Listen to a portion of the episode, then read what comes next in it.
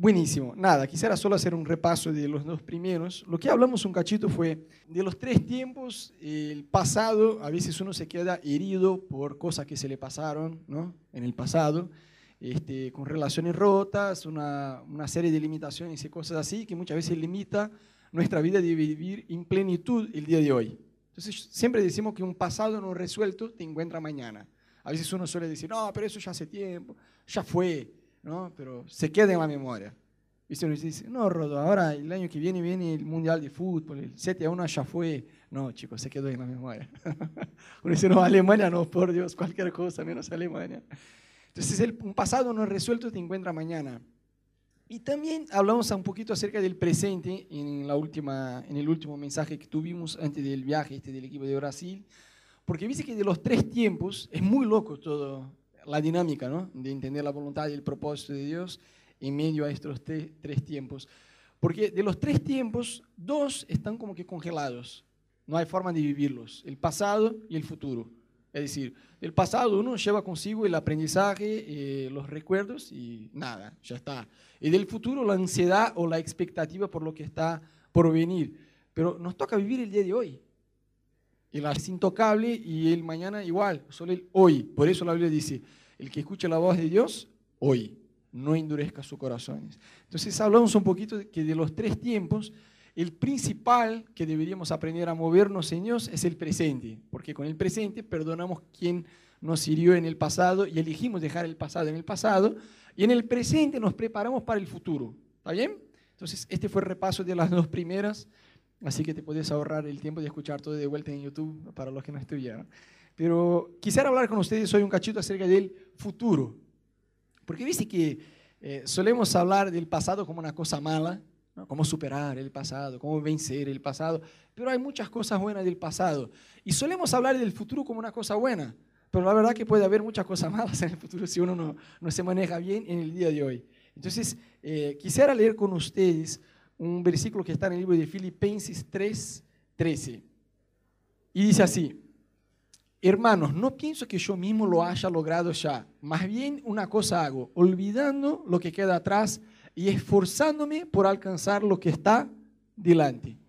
El apóstol Pablo dice algo que a mí me llama mucho la atención, dice, esforzándome por alcanzar lo que está delante. Dice que a veces uno tiene una idea que el futuro es una suerte este, de casualidad. O ponerle un tiempo que, bueno, literalmente es solo una cuestión de tiempo para que se convierta en mi presente. Entonces, yo no tengo que hacer mucho por el futuro. Digo, vos, vos mismo, Rodo, recién dijiste que el único tiempo a lo cual podemos movernos es el, es el presente. Entonces, el futuro, qué sé yo, es controlar mi ansiedad y listo, ya está. No hace, no hace falta hacer más nada. Pero no, porque dice que no, no debemos tener una actitud solamente eh, pasiva o paciente, por así decir, con el futuro, sino prepararnos. No es como tenés una cita eh, en un consultorio médico y por ahí estás en la sala de, de, espera, sala de espera, y nada, te toca esperar hasta que te llamen. Si no, mientras no te citan, te quedas ahí, qué sé yo, mirando la tele, o medio dormido, en el celular, o leyendo una revista. Y cuando te dicen, bueno, Camilo, vení, pasa, y listo, ahora es mi vez, me tocó a mí. A veces uno tiene este comportamiento con el futuro. Bueno, el día que mañana llegue, el día que yo me reciba, el día que yo me case, el día que yo en el trabajo logre algo mejor, el día que Dios me pueda usar, bueno, voy a disfrutar. Mientras eso, me toca vivir el hoy y es eso. Y es, es una actitud un poco eh, muy simple, ¿me entendés? Pero no es un simple de bueno, es un simple de malo, es muy ingenua esta actitud, porque uno debe prepararse por el futuro. El apóstol Pablo decía, esforzándome por alcanzar lo que está delante mío. La Biblia, siempre cuando la Biblia habla acerca del futuro, yo creo que nos da una posibilidad de, reflexionar qué estamos haciendo en el hoy para lograr este futuro. Por eso la Biblia, hay muchos y muchos versículos con esta misma verdad de esforzarse por alcanzar el futuro. Fíjate Eclesiastés 11:4. El el que solo mira el viento no siembra. El que solo contempla las nubes no cosecha. Entonces es una verdad recontra sencilla, ¿no? El que no siembra, no cosecha. En otras palabras, es lo que está diciendo la Biblia. Pero la Biblia dice que el que no cosecha es porque no siembra. Y no siembra porque solo mira, solo contempla. Es decir, tiene una actitud pasiva. como la del consultorio médico, esperando que el futuro llegue. Bueno, diciembre ya está, aguinaldo por fin va a venir, ¿no? Bendecido aguinaldo. Amén. Y a veces uno tiene una actitud un poco pasiva con el futuro en, en lugar de esforzarse por alcanzar lo que está al futuro. Y querido, decime, déjame decirte algo que quizás suene un poco cliché, porque son frases que a los predicadores les encanta decir, ¿no? El mejor está por venir. Pero no, no voy a decir el mejor está por venir porque eso depende, depende de tu actitud de sembrar en el día de hoy. Pero sí, de la parte de Dios, del corazón de Dios, el mejor sí está por venir. Dios es un, Dios bueno. ¿Cuántos pueden decir amén? Viste que hay, un, capítulo entero en la Biblia que dice, Dios es bueno porque Dios es bueno y su, misericordia se renueva cada mañana. Y vuelve al eh, verso siguiente y dice lo mismo, porque Dios es bueno y su misericordia se renueva a cada mañana. Y dice un par de cositas más y vuelve, porque Dios es bueno y su misericordia se renueva cada mañana. Vos decís, si fuera un vinil, dice, ¿viste el vinil? Vinilo. Bueno, algunos, eh, Andrés se acuerda seguro, porque Andrés es más viejo que yo, no sé si sabe, miente la edad, pero es más, es más grande que yo. Andrés escuchaba el vinilo ¿no? de Backstreet Boys. Qué mentiroso. Viste que a veces se trababa y se quedaba, y se quedaba en la misma parte. A veces parece que la Biblia se trabó en esta parte. Y viste que cuando la Biblia repite un tema, está gritando. La Biblia es un libro, ¿no? Pero grita. Viste que en el idioma hebreo, que es uno de los idiomas a lo cual se escribió la Biblia, cuando quiere dar énfasis a un tema, se repite el tema. Y este verso, el capítulo todo se repite. Dios es bueno y su misericordia se renueva cada mañana. Viste que cuando tratas de evangelizar a alguien, esta semana estuvimos ahí evangelizando ahí en la ciudad y mucha gente que, que yo me acerqué para hablar de Jesús tenía la misma pregunta en su corazón. Pero si Dios existe y Dios es bueno, ¿por qué chicos se mueren de hambre en África? ¿Cuántos ya escucharon? Eh, ¿no? Eh, siempre lo mismo. Si Dios es bueno, ¿por qué, eh, qué sé yo, se pasó eso, algo malo, porque un avión se cayó con chicos que tenían, que eran discapacitados, ¿por qué se me pasó eso en mi vida, qué sé yo? Es muy fácil cuestionar la bondad de Dios. Y yo siempre digo que cuando no tenemos una visión correcta, alineada de nuestra propia naturaleza pecaminosa, no vamos a tener una visión correcta y alineada de la santidad de Dios. Siempre es más fácil echarle la culpa a Dios. Proverbio 19.3, el necio destruye su vida, sin embargo su corazón se vuelve en contra de Dios. La persona no hace lo que debe hacer y después se enoja en contra de Dios. ¿Por qué Dios me permitió eso, eso y lo otro? En lugar de cuestionar qué está haciendo. Entonces, algo muy bueno respecto al futuro es hacer planes. Pero chicos, planes puntuales. No planes así abstractos como, ah, me gustaría ser feliz en mi vida. Me gustaría eh, ser próspero en mi vida. Eso no es nada, eso no, no, no avanzás nada. Es como el gordo este que está en el sillón y dice, ah, me encantaría adelgazar. No, no vas a adelgazar, vas a seguir gordo. ¿No? Entonces yo miraba publicidades Casi me compré una así, pero dije, no, no voy a tirar plata al aire. Que era una cinta que uno ponía en la panza y que vibraba, temblaba. Y el chabón comía pochoclo sentado en el sillón y decía, no, adelgazar hasta 20 kilos en 5 horas. ¿Viste estas publicidades? Y, el tipo va y compra. No va a adelgazar. Obvio que no va a adelgazar. Si fuera así, todos se quedarían con la cinta y adelgazarían.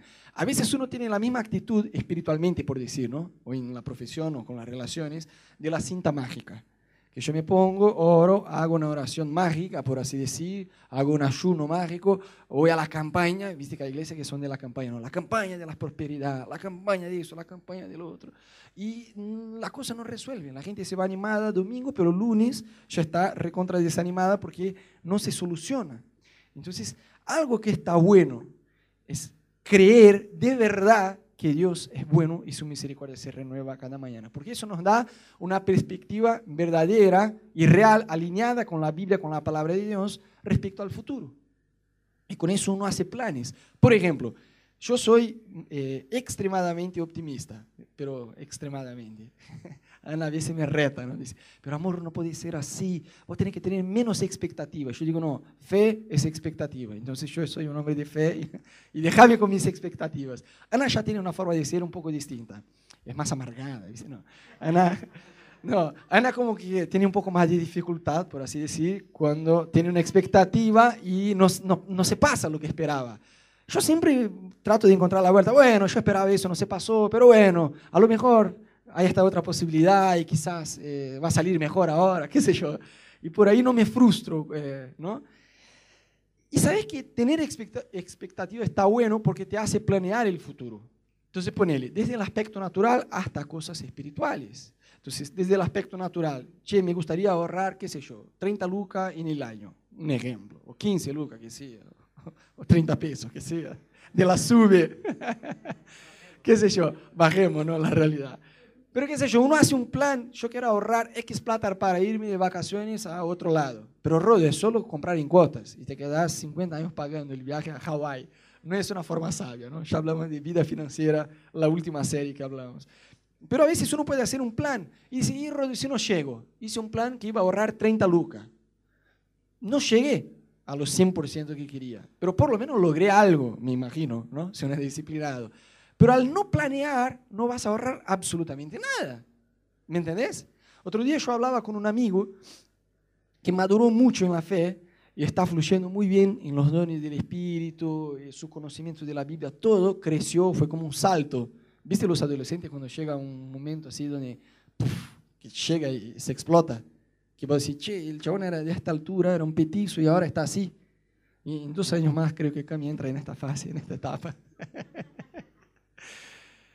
a veces espiritualmente pasa lo mismo y uno dice, pero ¿cómo que el chabón? Decía primera de Pablo en la Biblia y ahora está orando y tiene palabra de conocimiento a la gente. ¿Cómo puede? ¿No? ¿Qué pasó? El crecimiento es voluntario, es intencional.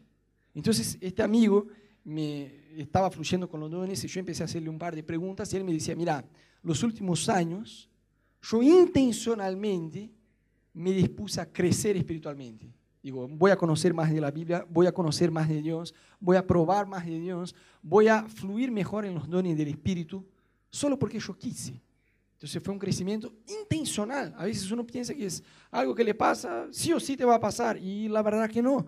Entonces vos decís, yo quiero buscar a Dios, yo quiero probar más de Dios, pero no sé por dónde empezar, Rodo, ayúdame. Bueno, empezar con tu vida de oración empezar con tu vida de oración. Porque el crecimiento espiritual no se da de la nada, eso uno debe buscar. Uno no se recibe de médico de la nada, hay que estudiar y leer y estar.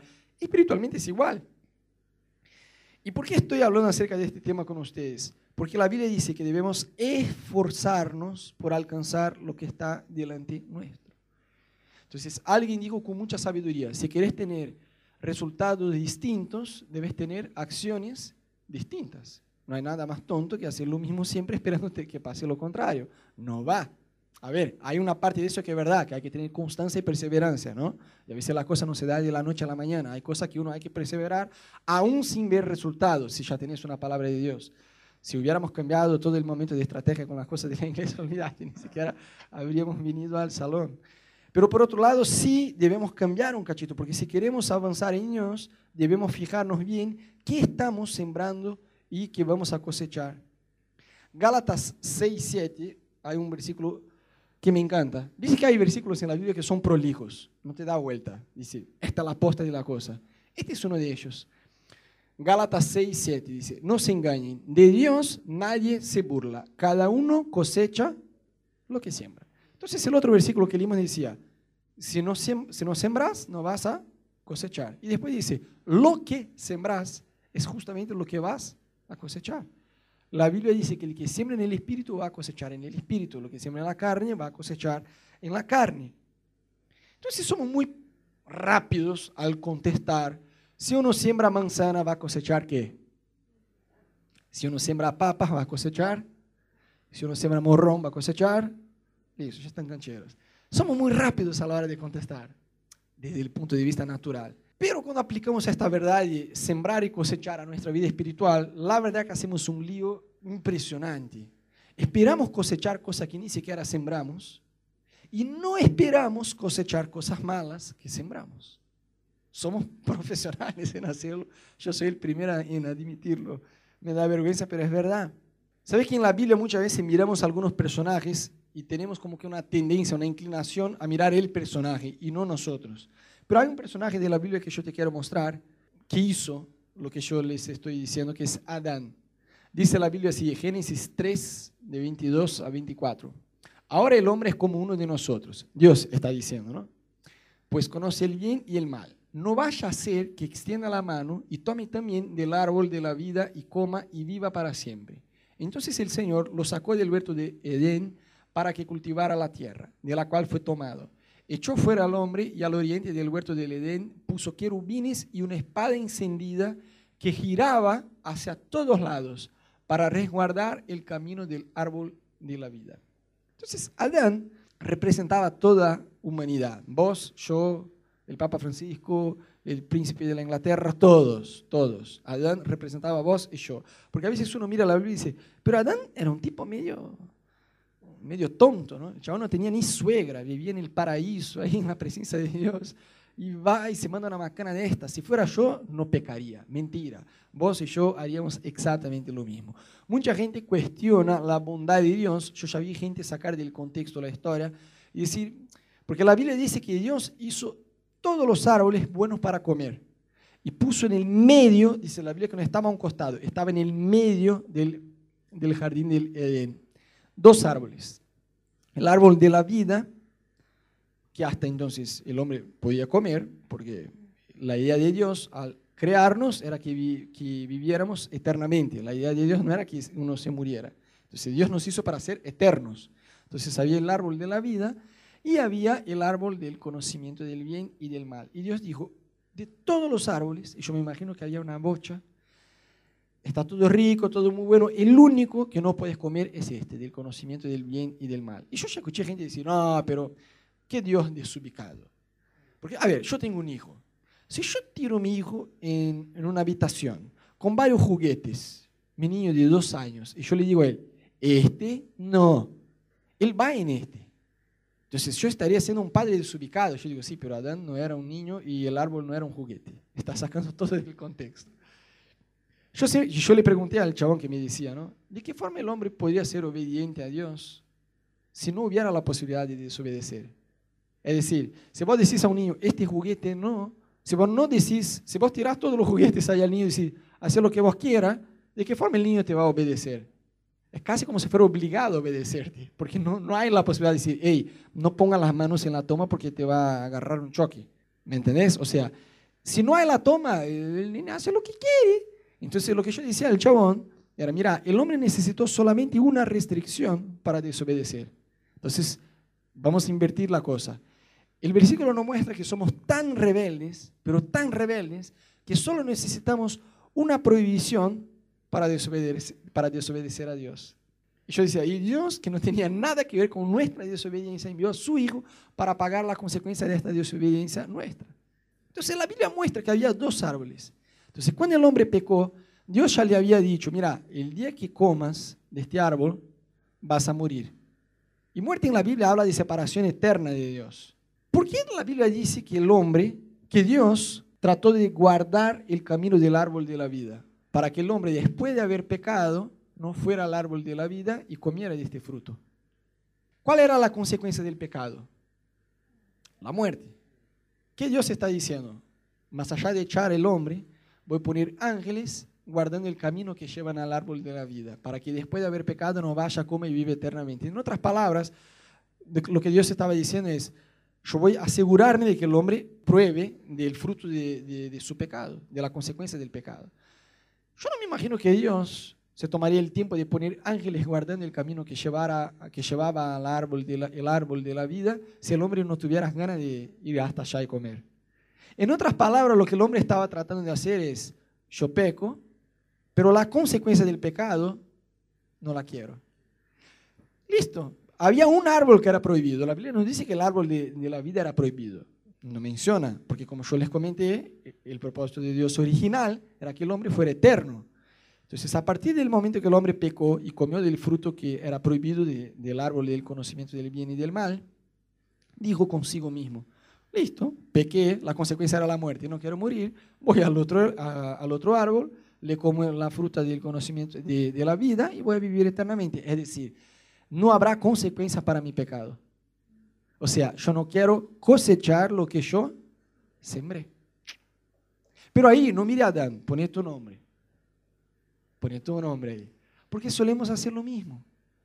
Yo me acuerdo que hubo un tiempo en Brasil que mi papá, mi papá maneja bien, pero eh, qué sé yo, se mandó muchas más canas en el tránsito y ya su licencia de conducir ya estaba al límite de perder la licencia. Y un día me llama así de la nada, porque mi papá no es creyente, piensa que es creyente, pero no es creyente. No sé qué es peor, ¿no? Tener un papá inconverso, un papá que es inconverso, pero se considera creyente. Este, mi papá me llama y dice, hijo, necesito el número de tu licencia de conducir. Así nomás, ni siquiera me preguntó, ya me preguntó el número. Yo le dije, conociendo a mi papá, ¿y por qué querés el número de mi licencia de conducir? No, porque la mía ya está explotada y recién me mandé una macana con una multa y no puedo poner en mi licencia, si no la, la voy a perder. Yo digo, tómatela, papá. Yo no me mandé ninguna macana con mi licencia de conducir. No, pero no te cuesta nada. Yo decía, mira, sé responsable, papá. Vos te hiciste las macanas, mi licencia de conducir. Yo me estoy portando bien en el tránsito. Vos no. Si tenés que perder tu licencia para que madures en esta área, le dije con amor, no era mi papá, pero la mía no vas a usar. Pero es el del ser humano hacer eso. Tratar de no cosechar la parte mala de la cosa. Yo me acuerdo que eh, en mi adolescencia yo era un tipo medio rebelde. Digo medio para no, no, escandalizar a ustedes, yo era bastante rebelde. Este, y me acuerdo que a veces mi mamá, cuando yo me mandaba una macana profesional en el colegio, mi mamá trataba de prohibirme de salir, porque yo salía de, me iba de gira, eh, en boliche, todo de, de, jueves a domingo. Era como religiosamente yo iba jueves, viernes, sábado, domingo. Jueves, eso por ahí a veces iba a Marte, era un vago, ¿no? Y me acuerdo que había una banda que me encantaba y había un show. Y siempre cuando yo me mandaba una macana en el colegio, mi mamá se enteraba y decía, yo te prohíbo de ir al show este que querés ir. Un recital. Eh, mi mamá me prohibía de ir. Y mira eh, cómo yo hacía. Pobre Melissa. cada mentira que quiera tirarme, el papá ya es profesional, ¿no? Yo decía a mi mamá, a veces no había ningún recital. Y cuando yo recién me mandaba la macana, decía, ah, mamá, pero semana que viene hay un recital de la banda X. Y no había. Viste, en aquel tiempo no se manejaba mucho internet ni nada así. Y, yo decía, ay, por favor, yo sé que me mandé esta macana, pero déjame ir. Y no había nada. Y mi mamá decía, no, no, no. Y listo, en la otra semana había y yo, entre comillas, me comí el castigo de mi mamá, que no había. Y listo, iba. Después confiesé todo a mi mamá, mi mamá, pobre mamá, ya me perdonó. Pero viste que es del ser humano tratar de zafar del castigo. El rey David adulteró, se acostó con la mujer de un soldado de su ejército. Y se volvió embarazada. ¿Y qué hace el chabón? Llama al marido de ella que estaba en guerra. No, ¿cómo va la guerra? ¿Bien? ¿Todo va bien? Che, descansa, andate a tu casa, qué sé yo, tu mujer está allá, te voy a regalar unos días ahí. Me imagino que extrañas a tu mujer. El chabón era tan fiel que no volvió a casa. Y David se enteró y dijo, ¿por qué no volviste a casa? Y yo me imagino a esta chavala que la vergüenza que David hubiera sentido, de, porque fue un cachetazo la respuesta del chabón a David. Mira, está todo el ejército en guerra, toda la nación depende del ejército estando en batalla, y yo me voy a quedarme acá. Y la Biblia dice que era tiempo donde los reyes deberían ir a guerra. O sea, David debería estar allá. En otras palabras, el chabón decía, yo no puedo estar acá al Pepe como vos, David. Yo debería estar allá en guerra. Fue un cachetazo muy educado. Y David, bueno, que se, listo, entonces volvió a la guerra. Y no encontrando la forma de echarle la culpa al chabón, dijo que lo maten, porque no puede enterarse de lo que hice. Por eso la Biblia dice que el que oculta el pecado no prospera, pero el que confiesa y deja alcanza misericordia. Yo quiero reiterar lo que el equipo este de Brasil dijo. Chicos, ustedes tienen la libertad de confesar pecados con nosotros. Yo siempre le digo a la gente de la iglesia, jamás me van a confesar nada que yo mismo no haya hecho. No sé que mataste a alguien, pero si no es eso, quédate tranquilo, ¿no? Porque, a ver, a veces uno tiene una idea que eh, un pastor es algo muy teórico. Si no confesas pecados, si no confesas tentaciones, si no buscas consejos, eh, yo soy igual que el pie de jirafa este, digo, no, no sirve, ¿me entendés? Digo, no tenés utilidad de verdad en tu vida. Entonces, es del ser humano tratar de zafar de la consecuencia del pecado. Y el gran problema es este, que muchas veces sembramos rebeldía y esperamos cosechar cosas buenas, como si hubiéramos obedecido a Dios. Y lo contrario también pasa. A veces no sembramos lo bueno, esperamos cosechar lo bueno. Y a veces sembramos lo malo, esperamos no cosechar lo malo. Somos profesionales en hacerlo. Eh, la historia de Adán revela eso en nuestras vidas. Yo me acuerdo que hubo un tiempo que yo tenía una gran crisis con Dios y yo me fui a una isla y me quedé 15 días. Llevé mi tabla de surfear, una guitarra eléctrica y, acústica y, una carpa. Y ahí estuve por 15 días leyendo un libro y la Biblia, un libro que se llamaba eh, Agotamiento Espiritual, que tenía todo que ver con esta etapa de mi vida. Y ahí yo estuve como Jacob luchando en contra de Dios, diciendo, yo necesito una palabra tuya. Y mi gran crisis con Dios era el versículo este de todo lo que el hombre siembra va a cosechar. Yo estaba en mi justicia propia diciendo, yo estoy sembrando, debo cosechar, yo estoy sembrando, debo cosechar. Y Dios me mostró el versículo este de la Biblia que dice, mira los pájaros, ellos no siembran, sin embargo ellos cosechan. Y yo ya había leído este versículo un millón de veces, pero en este día, el versículo se me saltó. Entonces yo entendí que parte de lo que cosechamos no es solo de nuestra responsabilidad de haber hecho las cosas bien, sino de la bondad y de la misericordia de Dios. Parece algo una, pavada, ¿no? Pero cuando uno está en una crisis, es una revelación así que te saca y vas a decir, wow. Entonces muchas veces tenemos esta costumbre de esperar cosechar cosas buenas del futuro, pero sin sembrar en el día de hoy. ¿Y por qué estamos hablando acerca de este tema? Porque más allá de no fijarnos bien en lo que estamos sembrando hoy, también muchas veces pasamos a leer la bondad de Dios con el otro como una infidelidad a nosotros. En Brasil hay un dicho que dice que el jardín del vecino siempre es más verde que el nuestro. En otras palabras, siempre cuando miras a la vida de alguien, dices, ah, pero Camino tiene suegra. ¿Viste? Ojalá yo estuviera en la piel de Cami. ¿Viste? No, este, nada, si yo tuviera el laburo que este tiene, no, pero este, el hijo, es mucho más obediente que el mío. No, este, el laburo del otro. Siempre la vida del otro parece más fácil que la tuya. Siempre. Y yo te aseguro que él mira la tuya y dice lo mismo. No, no tenemos tiempo de leer, pero en el capítulo 20 de Mateo, la Biblia muestra la parábola de los trabajadores de la viña. Y muestra que un señor quiso eh, convocar trabajadores para que trabajaran en su viña. Y desde temprano empezó a invitar a la gente que viniera. Y llamó uno desde temprano, otro cerca del almuerzo, otro por la tarde. Y hasta el fin de la tarde estaba llamando a los trabajadores que vinieran. Y al final dice la Biblia que empezó a pagar por el último que llegó. Entonces ponele que Nico empezó a las 8 de la mañana, Maru a las 10, Cami a las 12 y media, porque estaba atrasado, era a las 12. ¿no? Y ahí empezamos, y ponele, no sé, Andrés empezó a las 5 de la tarde, y ponele que el periodo del trabajo se acabó a las 6. Entonces Andrés trabajó solo una hora. Y en vez de empezar a pagar por Nico, que arrancó desde las 8 de la mañana, dije, ah, voy por Andrés. Conejito, toma, un denario. Pero el valor de un denario era un valor de un día de trabajo. Entonces yo estaba haciendo recontra bondadoso con Conejito, porque le estaba dando el trabajo de un día solo por una hora de trabajo. Pero era mi plata. Y dice la Biblia que empezó de atrás, de los últimos. Y empezó. Pero dice la Biblia que los primeros esperaban que iban a ganar más. Claro.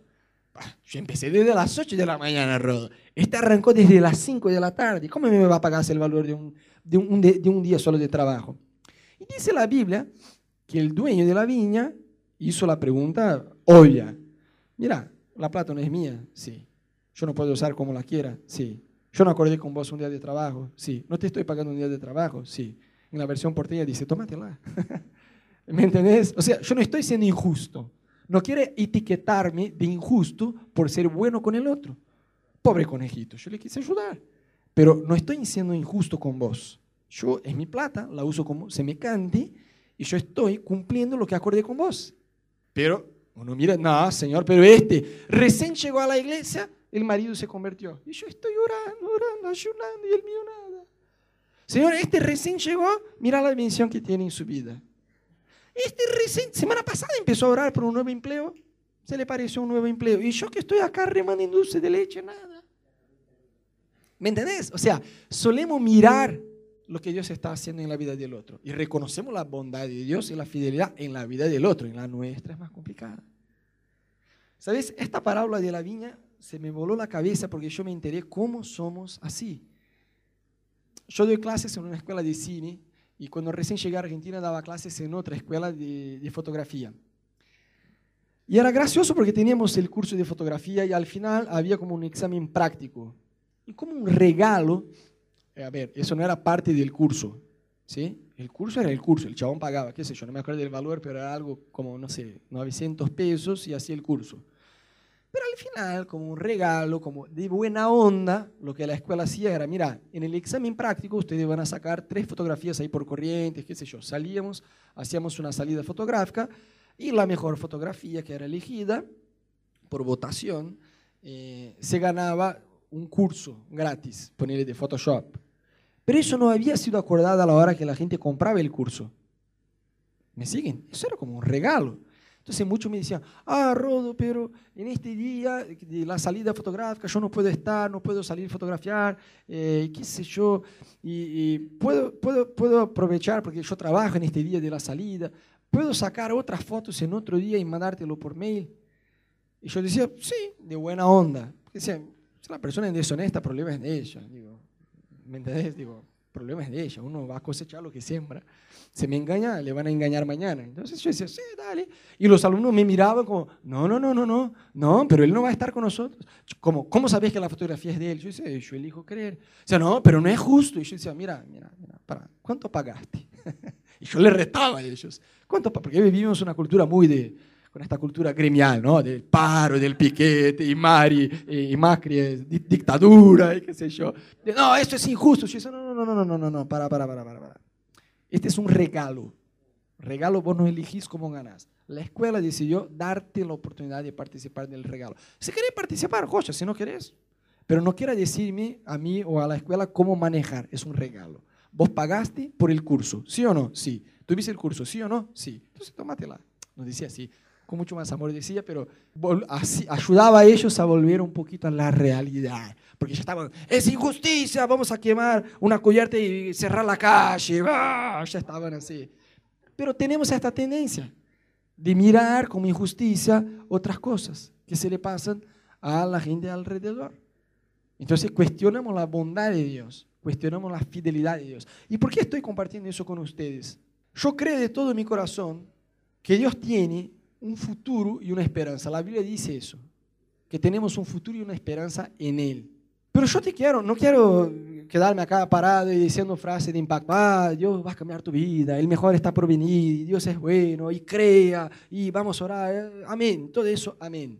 Pero lo que yo te quiero ayudar es fijarse bien en lo que estás sembrando hoy. Porque, ¿sabes? Eh, el ser humano es profesional en no sembrar y esperar cosechar. Entonces mañana dice, ah, pero yo estoy re frustrado, la facultad no se dio, yo quería recibirme, pero estudiaste. Ah, no debería. Pero Dios tampoco me ayudó. No, no, no, para. Si no estudiaste, no te vas a recibir.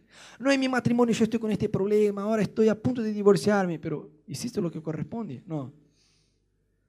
Somos profesionales. Quiero que mi hijo conozca a Dios, pero él te mira orando. No, no me mira orando, no me mira leyendo la Biblia. Y chicos, en la iglesia no hacemos milagros.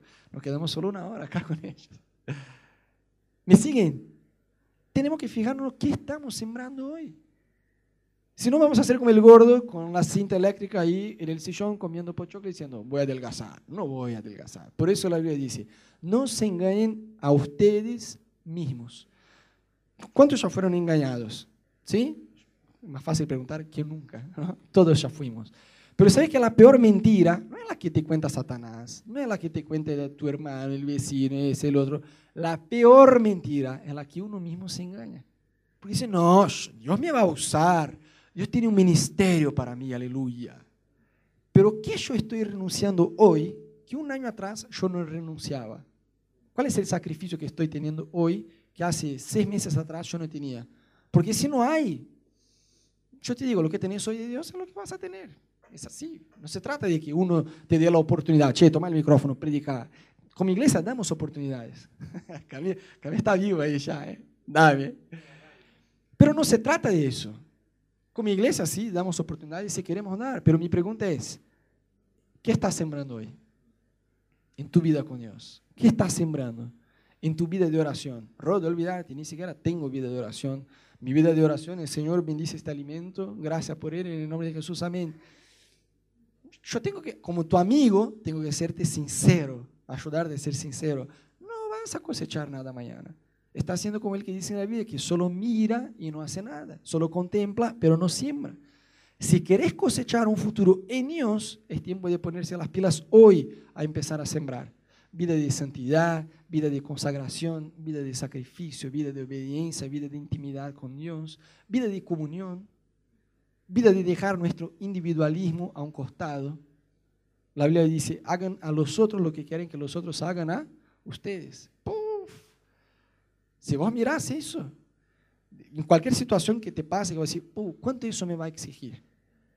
Ah, el chabón llegó, recién me, llegó a la iglesia y necesita que alguien le acompañe. Y, pero el chabón vive en Loma de Zamora, por Dios, no podía vivir más cerca. Es lo que te tocó. ¿Sos fiel de ir hasta allá o te cuesta porque estás cansado? Ves que muchas veces ponemos, eh, a ver, anoche salí a llevar el equipo de Brasil a 6 a las 4 de la mañana, chicos, no saben, la lluvia que estaba. Yo bajé y el auto estaba como aislado, había mucha agua alrededor del auto. Y yo estaba, no, no quiero suciar mis pies, ¿viste? Estaba así como, no había farol, tuve que pisar, me mojé hasta un montón. Pero ves, imagínate que hay un, hubiera esta lluvia en el día de hoy. Pero mal, mal, mal, una lluvia así terrible, terrible, viento. Quizás muchos de ustedes dirían, Rodo, me mandaría un WhatsApp. Estoy orando por vos. Dios te bendiga. Que la pasen re bien. Pero si yo te dijera, si vos venís, eh, te voy a regalar 20 lucas. Quizás algo no, Rodo, con dos ya estoy. No, hace falta tanto. Con dos, con la mitad, con lo que sea, ya estoy. Con la subcargada para la semana ya estoy, Rodo. ¿Ves que el problema no es la lluvia? El problema no es estar cansado, el problema es un problema de corazón. Y sabes, chicos, eso tiene mucho que ver con gratitud. El rey David hacía una oración que yo busco hacerla todos los días. Señor, ¿qué te puedo dar en cambio de tantos beneficios? Cuando uno entiende, Jesús me sanó, Jesús me liberó, ¿cuántos fueron alcanzados por Jesús de verdad? Eso te lleva a una respuesta. No te estoy diciendo que vos tenés que hacer lo mismo que yo. Yo entiendo que cada uno, Dios tiene un llamado. Pero a lo que voy es, eso te lleva a una respuesta a Dios. Decir, ¿qué debo abrir mano? De mi tiempo de descanso. No estoy diciendo que no debes descansar. Debemos, es un principio bíblico. Si hasta Dios que no se cansa, descansó. Es raro, ¿no? Dios no se cansa, pero descansó. Nos está dejando un principio. Debemos tener nuestro día de descanso, pero más allá del día de descanso, es la milla extra.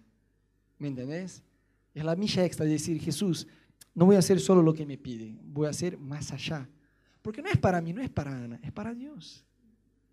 ¿Cuándo me siguen? Si vos vas a laburar o te vas a poner las pilas a servir en la iglesia, por mí o por Ana, chicos, ya digo, no lo hagan, no lo hagan porque yo no soy tan buena onda así. Quizás no te voy a reconocer, quizás no voy a ser tan grato como vos mereces, quizás eh, te voy a herir sin querer, te aseguro que sin querer.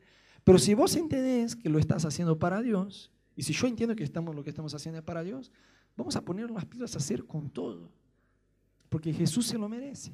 Y eso va más allá de la iglesia, digo, en tu vida profesional, en tu familia, en tu matrimonio, en tus relaciones, en tu facultad, en los sueños que vos tenés con Dios. Mi pregunta es, ¿qué estás sembrando en el día de hoy? Quizá vas a decir, yo que muy poco. O peor, estoy sembrando cosas que debo dejar de sembrar. La buena noticia es, el Espíritu Santo está listo para ayudarte. Él jamás nos abandona. Él siempre está presente con nosotros y listo para ayudarnos a empezar a sembrar lo que debemos sembrar. Amén. Quisiera orar con ustedes un cachito hoy. Yo no sé en qué etapa estás con Dios, pero yo creo en mi espíritu que hay personas acá en esta noche que el Espíritu Santo te quiere alcanzar. Quizás vos ya escuchaste hablar de Dios, quizás, quizás ya tuviste la costumbre de venir a la iglesia, pero nunca tuviste la costumbre de relacionarse con Él. Quizás escuchar la voz de Dios y relacionarse de verdad con el Espíritu Santo es algo nuevo para vos, es una novedad para vos. Quizás cuando estamos acá cantando y decimos, levanta tus manos, alabar, alabas, podés alabar a Dios, quizás no sabes ni siquiera cómo hacerlo porque no es una costumbre en tu casa, no es una costumbre en tu vida personal. Pero yo te quiero decir, querido, que Dios no debe ser algo solo para que para ser estudiado, sino para ser probado. Jesús quiere ser parte de tu vida. Jesús quiere manifestarse en su vida. Entonces, si en tu corazón, todos de ojos cerrados en tu lugar, si en tu corazón vos decís, Rodo, yo necesito realmente caminar con Dios. Yo tengo información acerca de Dios. Yo ya escuché muchas cosas acerca de la Biblia, de la iglesia, de Jesús, pero yo de verdad necesito tener una relación personal con Jesús. De ojos cerrados ahí en tu lugar, levanta una de tus manos como una señal de Dios, quédate tranquilo, no te voy a pedir para que pase ni nada así, pero como una señal delante de Dios, levanta una de tus manos. Decir, Jesús, yo te quiero conocer, yo quiero desarrollar una vida de oración. Yo no quiero solo saber que orar es importante y sentirme culpable porque no lo estoy haciendo como debería ser. Yo quiero realmente desarrollar una vida constante de oración con vos. Yo quiero aprender a alabarte. Yo quiero aprender a escuchar tu voz. Si ese es el deseo de tu corazón, levanta una de tus manos. Amén. Amén. Amén. Y quizás hoy vos estás acá y decís, Rodo, estamos hablando acerca de sembrar y cosechar, pero la verdad que yo necesito empezar a sembrar lo que corresponde. Y yo te quiero ayudar, querido, a ser muy verdadero consigo mismo, porque muchos caminan a un futuro de peleas, de divorcio, de depresión, de estar bajoneando, de relaciones rotas, eh, ya sea en el trabajo, en la familia o de una vida espiritual tibia, porque se autoengañan. Están caminando a pasos largos a, a un futuro que va a ser un desastre, pero bajo una negación muy fuerte de no, está todo bien, no pasa nada, Dios me va a salvar y Dios es bueno y Sí, Dios es bueno, Dios tiene disposición de ayudarte, pero vos y yo tenemos condiciones en el día de hoy de mirar el futuro y ya saber qué nos aguarda. No en detalles, pero qué estoy sembrando hoy. Es justamente lo que voy a cosechar mañana. Y si hay en tu lugar vos decís, Rodo, hay cosas que yo estoy sembrando que yo debo dejar de sembrar. Empieza a hablar con Dios con tus propias palabras. Empezar a decirle a Él, Jesús, yo debo dejar esta práctica, yo debo dejar este pecado. Yo tengo, debo madurar más en mi vida de sacrificio a vos. No quiero cansarme de hacer el bien, porque tu palabra nos dice que no debemos cansarnos de hacer el bien. Yo tengo sueños, Dios, con vos. Yo tengo sueños ministeriales, yo tengo sueños de que vos puedas usar mi vida, pero mostrame, Dios, qué áreas de mi vida yo necesito sacrificar, qué áreas de mi vida yo necesito renunciar, qué áreas de mi vida yo necesito esforzarme para alcanzar el día de mañana.